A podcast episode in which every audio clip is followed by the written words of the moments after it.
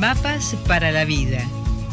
Virginia Gawel, licenciada en Psicología, directora del Centro Transpersonal de Buenos Aires. Te brinda herramientas para tu desarrollo cotidiano. Y como es habitual, recibimos a la licenciada Virginia Gawel, tal como lo hace la presentación de Mapas para la Vida en este inicio, en este día martes 2 de mayo. Buen día, Virginia, ¿cómo estás? Buen día, Rosita, contenta de estar aquí contigo. Gracias, muchas gracias. Igualmente, ¿cómo ha, ido ese fin de semana largo? El fin de semana largo, hermoso, eh, hermoso en, el clima, en el descanso, en, bajar revoluciones. Hace falta, hace falta. Me parece muy bien. Y hoy, ah, perdón, y hoy estamos eh, dispuestas, como siempre, a tratar de ¿por qué no hacer el abordaje como, como solés hacerlo siempre, con una manera clara y sencilla, para estas inquietudes que presentan los seguidores de las columnas y los seguidores de, los cursos que brinda la licenciada? ¿Qué vendrías a hacer vos? Que vengo a ser yo, la licenciada, sí. Eh, nos reímos porque, bueno, a mí todo el mundo me llama Vir, Virgi, Virgi eh, o Virginia, pero licenciada no, eh, no, no me ha gustado nunca, pero eh, honro ese título porque me ha costado mucho esfuerzo poder llegar a hacerlo, desde ya lo, lo, valoro. Pero también me encanta la cercanía de que mis alumnos, alguna vez, tantos años, mis pacientes, me conocieran por mi nombre. Creo que eso es, es un alto honor o me llamaran por mi nombre. Así que bueno, ese es más alto honor que licenciada. Qué importante que es, ¿no? Que te llamen por tu nombre. Uh, Mira, yo siempre digo que eh, mi médico de cabecera creo que tiene muchísimos títulos, pero lo mejor es que nosotros le llamemos Danielito. Y ya hace mucho que dejó de ser un diminutivo, pero para nosotros es, Danielito, ¿lo viste, Danielito? Es una, maravilla que, alguien predomine por su nombre y que se lo quiera eh, como persona, ¿no? El terapeuta también. Y les cuento para quienes eh, por ahí son colegas y tienen otras miradas, en la psicología transpersonal, cuando integra Oriente y Occidente, eh, también integra lo que hoy se sabe de neurociencias y psicología, y así como es tan importante el afecto para poder aprender bien como alumno en la escuela, hoy, hoy se sabe eso en la escuela primaria, secundaria, en cualquier nivel, también funciona mejor una psicoterapia en la que el paciente y el terapeuta tengan un vínculo de mutuo respeto, de mutuo afecto, eh, y eso, bueno, es bastante distinto de lo que se enunciaba hace un siglo. Así que bueno, la psicología necesita ayornarse y ojalá las universidades también. Qué importante. Uf, claro que sí. Y la pregunta de hoy, ¿sabés que si hubiese una pregunta con la cual enhebrar todos los temas de la psicología transpersonal o los grandes temas, es la pregunta de hoy, así que me, me parece que dan el clavo y me gustaría explicar algo que no es nada más que para mis colegas, sino para toda persona que aspire a algo que también es nuevo en la historia de la humanidad, que tanta gente como pueda, como entienda, a veces intuitivamente, aspire a la lucidez, aspire a alimentarse, por ejemplo, lúcidamente, con conciencia, aspire a criar un hijo lúcidamente, a, a, practicar un amor lúcido con su pareja, con sus padres, a resolver lo que no estaba resuelto en su familia. O sea, a pesar de que el mundo está como parece, como parece, en las casas pasaban otras cosas también. Y las cosas feas que pasan también nos enteramos porque hay mucho medio de difusión. Pero depende de dónde uno enfoque sus barcas a buscar información. La verdad es que yo amo las redes sociales, amo lo que puedo aprender, amo todo lo que hoy está al alcance de la mano. Y bueno, lo que hace falta es que uno se haga responsable de qué en qué contenidos deposita su atención. Así que hoy en día podemos aspirar a la lucidez en todas las áreas y a no repetirnos, porque ya también uno se harta de repetir los mismos errores, por lo menos cometer errores nuevos, que tiene que ver con la pregunta de hoy. Rosita, ¿querés, que vayamos a ella? Sí, eh, acá, acá la tengo en mano. Por favor. Queridas Rosita y Virginia, me llamó la atención ver la expresión liberar lo condicionado. Hace mucho que me parece que vivo en automático, que alguien me dijo que tengo que querer, que tengo que comer, cómo vivir, etc. Pero, ¿y yo qué quiero? ¿Dónde estoy yo cuando creo decidir. Tengo 45 años, soy docente de adolescentes y veo cómo la educación también desde chiquitos nos envuelve como una telaraña, hasta que la moda y lo que nos meten en la cabeza, eh, perdón, hasta que la moda y lo que nos meten en la cabeza los medios hacen el resto. ¿Eso es lo condicionado? se pregunta. ¿Cómo me libero?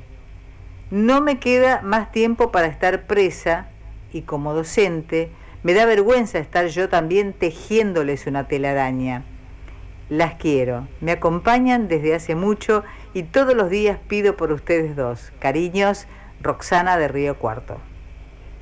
Caramba, Roxana, ¿no? Aquí hay una declaración de la propia vida, hay una declaración, un enunciado que refiere a lo social, a la educación, diría también a la familia, o sea, nos va formateando el entorno. es muy interesante saber también la edad de Roxana. En, las redes sociales, entre 35 y 45 años es la mayor cantidad de gente que sigue en mi espacio de Instagram, por ejemplo. Y es muy interesante porque antes era la franja de edades posteriores, entre 45 y 55. Y esto significa que las grandes preguntas se están haciendo más tempranamente. Y eso a mí me da alegría. O sea, que tengamos dos franjas etarias predominantes y también hay gente de 13 años que hace, no hace preguntas para la radio, pero sigue, sigue también el, Instagram, por ejemplo, que es más común a los, a los chicos, siguen en Instagram las charlas que doy o el material que subo, incluida la columna. Así que preguntarse acerca de lo que hoy en día también se ha consensuado como la Matrix, por aquella película que todavía se, ve en Netflix seguro, eh, donde está Kenny Reeves. Eh, la Matrix es ese lugar en donde nos quedamos presos. Me impacta de la pregunta que hace Roxana, a esta hora de la mañana mi garganta eh, tiene sus ruiditos, así que pido disculpas. Em, ¿Por qué? Perdón, pero ¿y yo qué quiero? Y acá repite, a lo mejor por intencionalmente, ¿dónde estoy yo cuando yo creo decidir? Creo decidir. ¿Decido yo? Es más, es un truco que si nos ponemos a pensar dos segundos, nos damos cuenta del engaño. Por ejemplo, una personalidad conocida dice usar tal jabón, tal perfume, tal producto de limpieza, no sé. Y por supuesto que se le paga generosamente a la persona famosa en cuestión para que pose para tal ropa, tal perfume, eh, o llevado a, a las famas locales de cualquier país donde estén nuestros escuchantes, se le paga para que diga que lava la ropa con tal jabón. A ver, si hacemos una encuesta por la calle, ¿usted cree que fulano realmente usa tal perfume, que de verdad compra tal jabón para la ropa o lo que fuere? ¿Usted piensa eso o, en, un, en un instante se da cuenta de que nada, le pagaron para que diga eso? Y sí, creo que todo el mundo contestaría, no, está claro, le pagan para que diga eso. Si se detiene a pensar la persona, sí, puede pensar y decir, la verdad no tengo por qué comprar eso que sí me simpatiza el que hace la publicidad, pero verdaderamente no creo que viaje por esa línea ni lo que sea. Entonces eh, voy a parar y decidir yo qué es lo que yo quiero, a ver cuál me conviene, de qué está hecho cada producto, cuánto cuesta y demás. Sin embargo, se sigue usando el viejo truco. El viejo truco, y hoy en día mucho más con los deportistas. Hay una reconocida, una hamburguesa de esas espantosas que, que tapan de colesterol las arterias y demás, que la promociona, es una conocida hamburguesa cada vez más conocida en nuestro medio aquí en Argentina. Entonces hay un conocidísimo futbolista que muestra que come esa hamburguesa. Y por supuesto, en HD uno ve en la tele y dice, qué buena que está. Y la persona sale corriendo a comprar esa marca de hamburguesa. Bueno, está muy claro que si ese tipo comiese eso, eh, no sería el futbolista que se le paga recontra millonariamente y, que, millonariamente y que no es Messi, es otro futbolista. Está claro que no se alimenta de eso. Sin embargo, sí se le han pagado millones y millones para que diga qué buena que está. Entonces la persona le queda dando el bichito que gana me dieron de comer hamburguesa.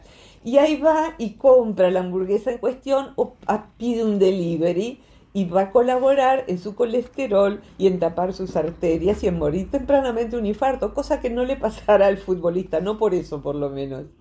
Entonces, este truco, acá puedo hacer un asterisco, Rosita, este truco de la, publicidad eh, de esta naturaleza, a mí me llamó la atención cuando la TV era en blanco y negro, y eran los años 60, porque nací en el 61 y yo quería entender cómo funcionaba eso, porque yo me iba cuando empezaba, comenzaba el programa y volvía cuando comenzaba la publicidad. Me parecía sumamente interesante y no entendía por qué. Después pude comprender de grande, yo debo haber venido para entender esta cosa, justamente que pregunta Roxana. ¿Por qué esto hace que la gente quiera comprar eso. Ya intuía que por ahí había una trampa y yo tenía que descubrirla. En síntesis, les cuento a los que no conocen la historia, yo estudié publicidad por mi cuenta y tengo un montón de libros de publicidad subliminal, es decir, lo que nos meten en la cabeza y en el deseo cuando no nos damos cuenta, en las películas, en la publicidad y demás, porque me di cuenta de que si yo utilizaba los mismos trucos, podía ayudar a la persona a que saliera de sus automatismos. O sea, que en vez de querer la hamburguesa, quiera comida sana. Y en vez de querer salir con la persona que la maltrata, que sabía hacerse muy bien publicidad de sí misma. Mira lo, extraordinario que sos. Soy, si me dejas a mí, te vas a quedar sola. ¿Quién te va a querer a vos? Mira, con el sobrepeso que tenés. En algún momento se lo dice. En algún momento en algún momento. ¿Quién te va a dar estos momentos de placer? Mirá cómo te trato como una reina o un rey o lo que sea. O sea, los narcisistas saben autopromocionarse muy bien. Después lo entendí eso. Entonces, manejar el conocimiento de cómo nos envuelven en una telaraña, muy buena la metáfora, Rosana, es poder liberarse de eso, liberarse de los automatismos. Y después fui encontrando históricamente, usando esos trucos para descondicionar a mis pacientes y que recuperaran su capacidad de, decir yo quiero decidir yo. En vez de la pregunta, que es muy buena, ¿dónde estoy yo cuando yo creo decidir? Yo, yo, ¿yo qué quiero? Yo realmente, ¿qué quiero comer? ¿Cómo me quiero vestir? ¿A qué me quiero dedicar? ¿En qué voy a emplear mi tiempo libre? etcétera, etcétera, etcétera. Entonces, es la gran pregunta. Y por último, y después te voy a pedir ayuda, Rosita, la pregunta que se hace Roxana, de Río Cuarto, que es Argentina, es Córdoba, Argentina, no sé si lo dijimos, es eh, la pregunta que se hicieron las distintas tradiciones de conocimiento, desde la América precolombina al budismo, el judaísmo, el cristianismo, el budismo zen, el budismo japonés o el budismo tibetano, etcétera, etcétera. ¿Cuál es la, la propuesta de todas ellas cuando vamos al corazón? Es la misma, el corazón de cada tradición espiritual es despertar, despertar, así como por ahí nos es más eh, común la, la idea de en el Antiguo Testamento también está, despierto y aún estoy contigo, le dice el rey David eh, en sus salmos a Dios, a Jehová, despierto y aún estoy contigo. Y, Jesús se enoja de que sus discípulos no hayan estado despiertos mientras él estaba en el monte de los olivos. Entonces, despertar. ¿Despertar de qué? De lo mismo que hoy llamamos la Matrix. de estos automatismos que refuerza la escuela, la escuela los refuerza, los refuerza la familia, porque la familia bebe de algún lugar y bebe de los ancestros y bebe del sistema, bebe de lo que dicen los medios. Entonces crían en función de eso a la criatura. Los medios proporcionan eh, la idea de que cuando antes sea sensual tu niña, mejor. Mirá qué hermoso como imita Madonna, se pone los tacos, la pollera cortita y muestra el pechito, la nena. Mira, tiene cinco años, qué divina. ¿Divina qué? ¿Divina qué? Esa, esa necesidad de que sea sexualmente precoz, sensualmente precoz. No es nada divino. No es nada divino. Entonces, aquí tenemos una docente que se dio cuenta de la trampa. Y en vos va a estar Rosana, proporcionarle medios para que sepan que la trampa existe. Porque lo antes que lo sepan, no sé qué enseñarás, pero si enseñás geografía, igual podés en un rato del, recreo hablar un poquito de la Matrix. Así que bueno, Rosita. Me da la impresión de que aquí pesa mucho el, el poder de discernimiento que pueden tener los adultos respecto, ¿no es cierto?, a, como en el caso de Roxana, de sus propios alumnos o de los papás de, esos alumnos o, de cualquier alumno. Pero en el caso de lo que vos decías y nombrabas hace un ratito, eh, es como que cada vez va bajando más la franja etaria de aquellos que comienzan a darse cuenta que hay un trabajo de hay un trabajo que hacer sobre sí mismo en cuanto al poder de determinación. Exactamente, trabajar sobre sí. Exactamente. Entonces, me parece que si uno pone en funcionamiento ese poder de análisis, pesaría mucho más la convicción que tiene uno mismo. Eh, sí, eh, creo que tiene que ver también con la última columna que está subida a YouTube en el canal del Centro Transpersonal de Buenos Aires, cuando eh, la persona en cuestión, la persona que hizo la pregunta, también estaba tratando de ver cómo son sus automatismos y la posibilidad de darse cuenta es algo muy exquisito y lo que se ha tomado en la psicología transpersonal de antiguas tradiciones son prácticas concretas para darse cuenta en medio de la vida. Cuando dice, cuando dice liberar lo condicionado se refiere a que hay una actividad que va a empezar en junio que se llama prácticas para liberar lo condicionado, o sea que a eso refiere Roxana, eh, lo debe haber visto en la web del centro. Cuando decimos lo condicionado, a lo mejor muchos han escuchado esto, vos seguro, eh, refiere a, los inicios de la psicología eh, del ser humano, en donde, porque hay una psicología animal también, en donde, pobrecito, se habla del perrito de Pavlov. Pavlov se dio cuenta de que se condicionaba a un animal, por ejemplo, cada vez que se le daba de comer, se hacía sonar una campanilla. Entonces se le daba de comer la campanilla. y bueno, hasta el momento en que con solo hacer sonar la campanilla, el perro segregaba saliva y se medía cuánta saliva segregaba, etcétera, etcétera, etcétera. Todo eso, todo, todo eso es lo condicionado. O sea, la vida hace sonar la campanilla y yo siento que debiera cumplir con una obligación. Yo siento que debiera tener, ahorrar para tener ese coche, no el que tengo. Yo siento que debiera ponerme colágeno en no sé dónde, o las lolas, o la cola, o no sé qué, o subir, o bajar, o votar a no sé quién. Entonces, terminamos siendo realmente, hasta biológicamente, respondemos a reflejos, son reflejos condicionados nuestras conductas. De modo que, eh, ¿dónde estoy yo cuando yo quiero, creo decidir?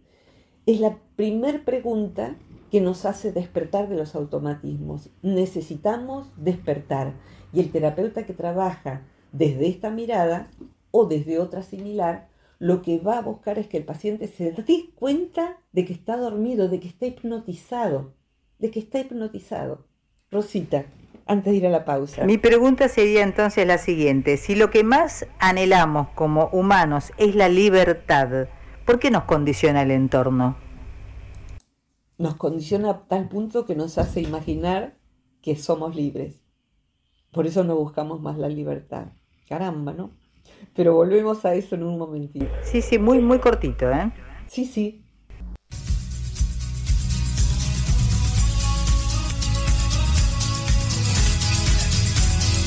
Retomamos el contacto con la licenciada en psicología Virginia Gawel aquí en Mapas para la Vida a través de esta emisora. Virginia. Eh, buenísimo. Estaba mirando el título de la columna anterior que recomiendo porque va perfectamente emparentada con esta. Es Desilusión óptima. No me gusta como soy.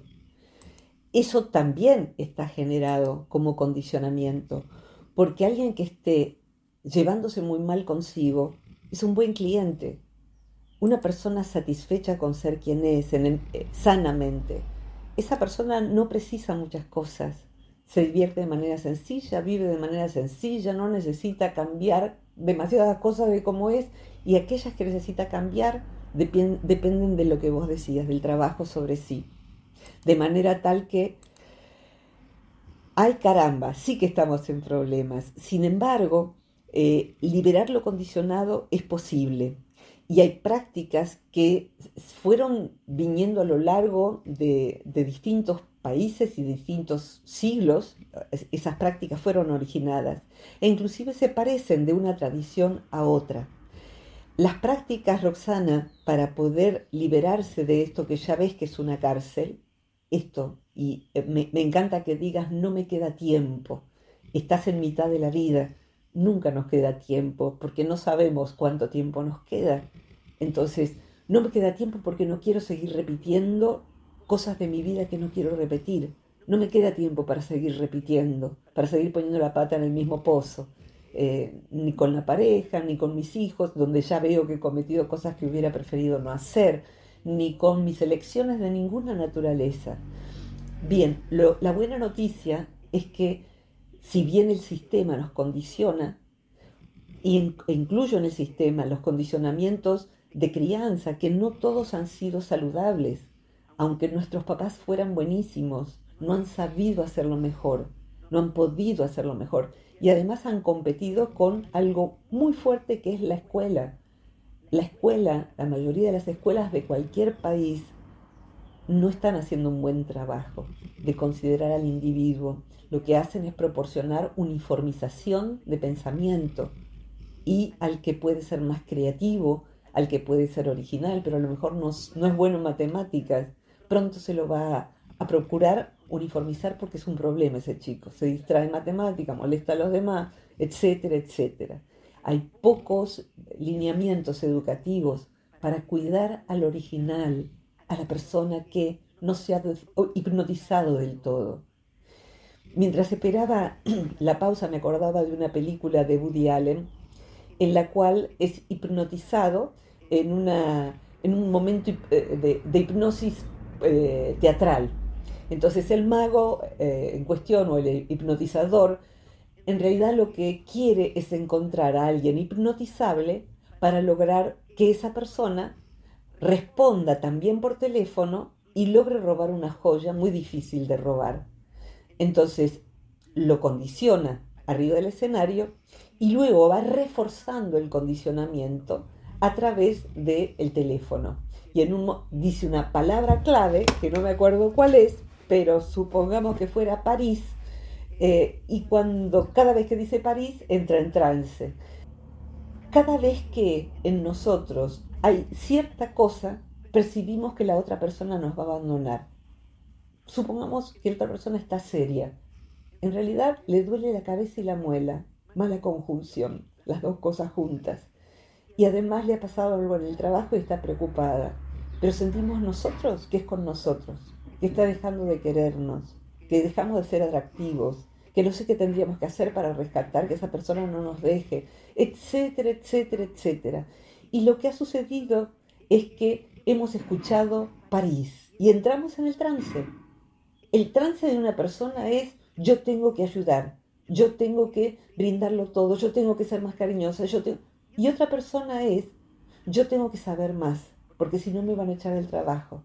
Esa persona es, por ejemplo, un 5 del enneagrama. Y para otra persona es debo ser más perfecto, debo eh, rendir más, debo...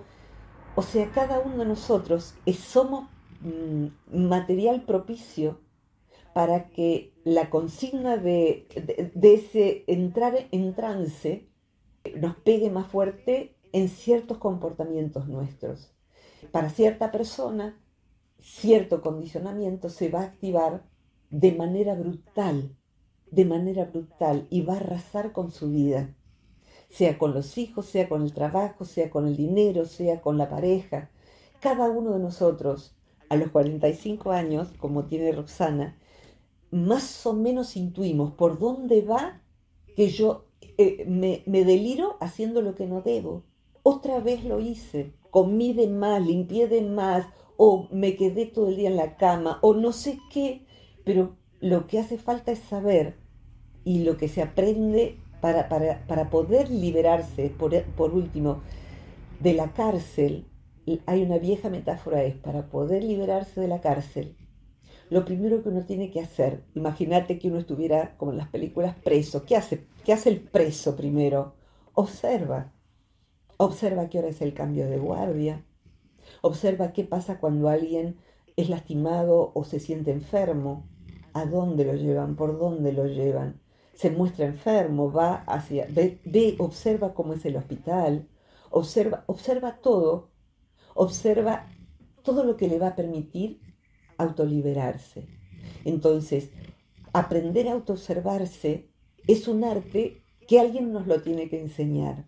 O sea que en general la persona que procura observarse piensa más que observarse. O sea que no, es, natural porque, bueno, yo tuve que aprender a observarme. Y lo que aprendí tantos años atrás es que lo mejor que puede pasar es tener un preso afuera que sea amigo.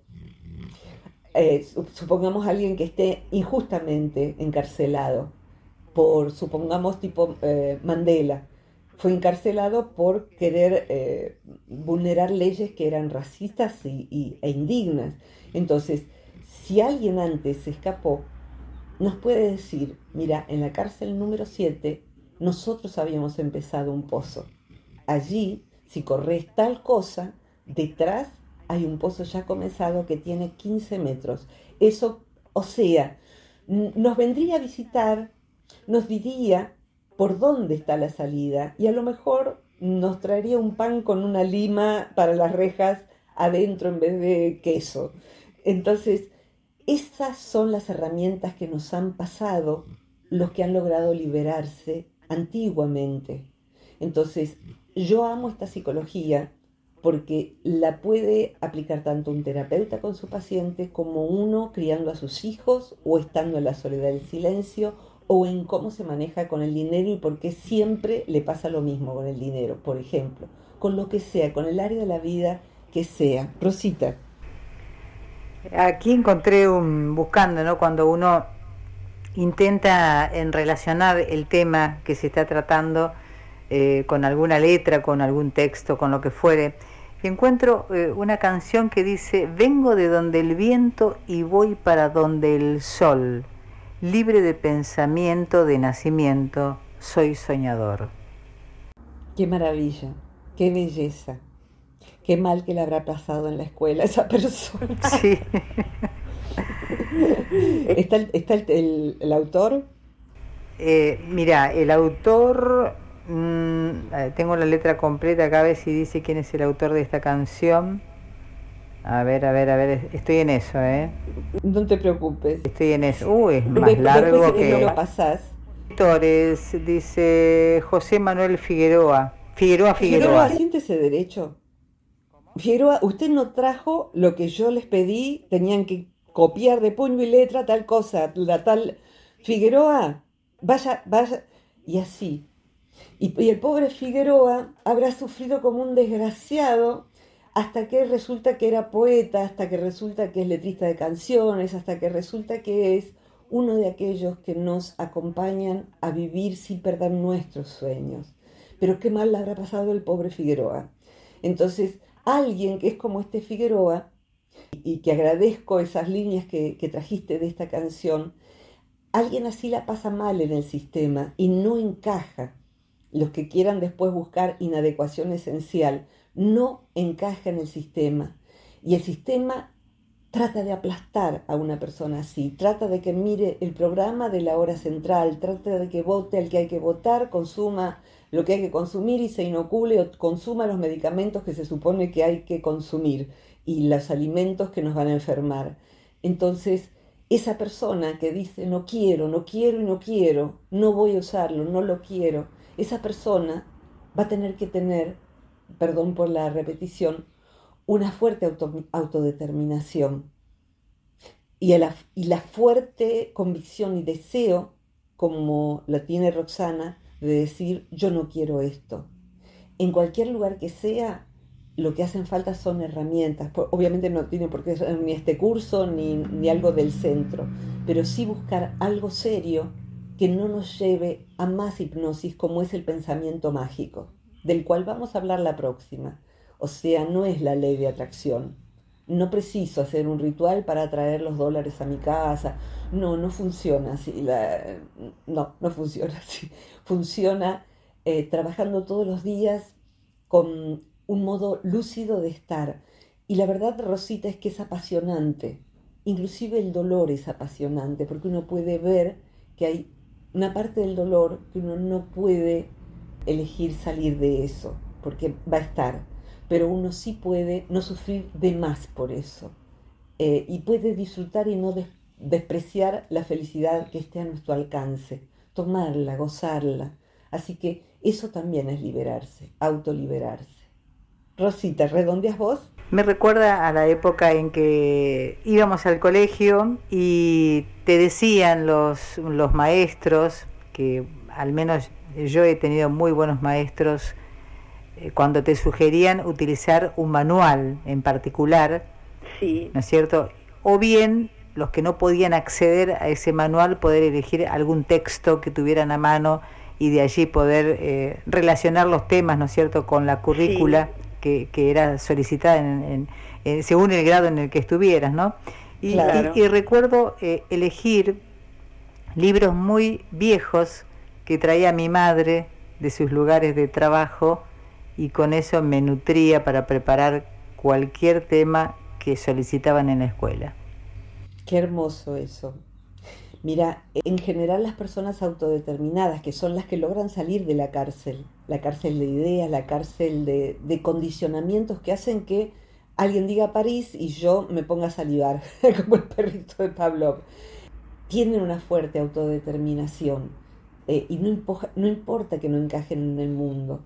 Lo que han decidido es no quedarse en esa cárcel. Curiosamente, mira, redondearía con esto.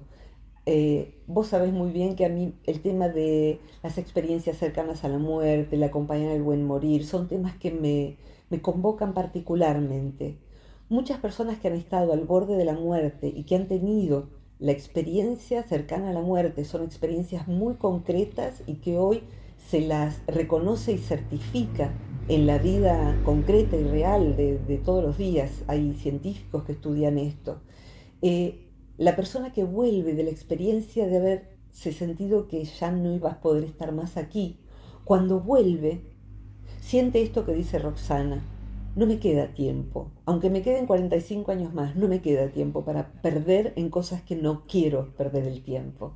Entonces, rediseña su vida, busca otra vocación, se separa de quien tenga que separarse, sean socios, pareja, familiares tóxicos, amigos que no nos merecen, y rediseña su vida, se puede rediseñar de a poquito, de a poquito, de a pequeñas decisiones se rediseña una vida, Rosita. De a pequeñas decisiones se rediseña una vida. Así que eso es liberar lo condicionado y daría para mucho más, pero dejamos aquí, Rosita, ¿sí? Y gracias, Rosana, por plantear el tema. ¿Puedo hacer una acotación al margen? Eh, recuerden que aquellos que quieran postular temas tienen que ser breves, por favor. Oh, sí, oh, sí. Eh, alguien ha presentado un tema que tenía que ver con el pensamiento mágico, muy interesante, pero a partir de ahora aviso, cuando le pedí a Rosita que lo haga, cuando alguien manda tan largamente y cuenta la historia de su vida y es todo respetable, pero es imposible leer las preguntas que son tan largas. Entonces, acá se ve muy claro cómo tiene que ser enunciada una pregunta. No hubo que retocarla, porque hay veces hay que cortar acá, cortar allá y da mucho trabajo. Entonces, por favor, traten de ser telegráficos para poder mandar las preguntas, que se pueda leer al aire y la persona no se distraiga con que hay algo muy, muy extenso. Eso nos permite brindarle tiempo a todos los que mandan la pregunta. ¿eh? Así que bueno, eso. Rosita, te abrazo y gracias Roxana y gracias a todos los que escuchan y también comparten la columna con aquellos que sientan que puedan necesitarla. Al equipo de trabajo. Al equipo de trabajo, Mayo Luis el editor de sonido absolutamente indispensable, y a Dante también, Dante eh, Rodríguez Ragazzini, que es quien hace la subida a todas las redes sociales, incluidas Spotify, de nuestra columna, que están toditas todas en Spotify y toditas buscando por Virginia Gawel y toditas todas buscando el canal de YouTube del Centro Transpersonal de Buenos Aires. Un abrazo inmenso, Rosita querida. Gracias, Virginia. Hasta la próxima. Que, que pases buen día. Igualmente, un beso grandísimo. Muchas gracias. Llegamos como, como es costumbre, ¿no? Al, al final de esta columna que siempre convoca muchísimo a todos los oyentes que son seguidores y que además van creciendo, van increciendo la cantidad de seguidores de, esta columna que eh, se encuentra con ustedes habitualmente una vez en la semana, por lo general los días martes, a partir de diez y media de la mañana. Hoy tratando un tema que fue propuesto por Roxana de Río Cuarto y en la próxima puede ser la tuya o la suya, como fuera que les guste que los llame. Para los que quieran proponer temas, debe ser al más 549 2323 52 64 97. Eso sí, les pedimos brevedad. ¿Se entiende? Brevedad. Ahora sí, final por hoy de Mapas para la Vida.